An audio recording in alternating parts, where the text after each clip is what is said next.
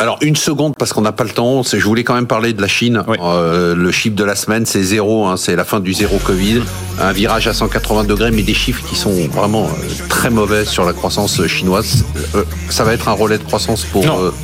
Trois Très, rapide élément de réponse. Un, la contribution de la Chine à la croissance mondiale, on est passé d'avant Covid de 30%, c'était équivalent États-Unis, zone euro, à seulement 10%. Donc un, déjà, ça va être compliqué. Deuxième point, la sortie de la zéro, politique zéro Covid, ça va prendre beaucoup de temps et vraisemblablement le Parti communiste va prendre son temps et il mettra en place une levée plus progressive à partir du printemps prochain. Donc il y a quand même un trimestre à passer.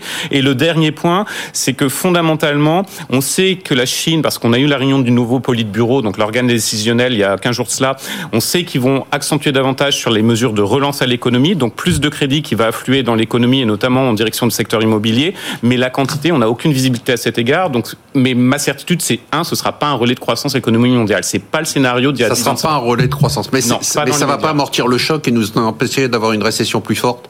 Non, pas dans l'immédiat, parce que même aujourd'hui, ce qui est je comptais sur... la Chine en 2023. Vous venez de me dire. Euh, ah, je pense pas que ce soit le, la bonne chose, parce que vous l'avez mis en avant. La politique zéro Covid, ce sera pas une sortie aisée.